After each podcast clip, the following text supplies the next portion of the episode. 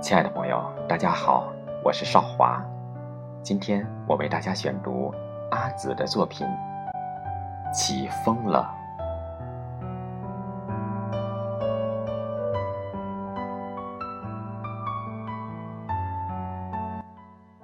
起风了，我依旧留着及腰的长发，穿着黑色的长裙。依旧读着喜欢的书，写着心中的文字。只是，我不再听《最远的你是我最近的爱》那首歌曲，也不再翻开那本发黄的日记。我怕自己会在不经意的时候，突然把你想起。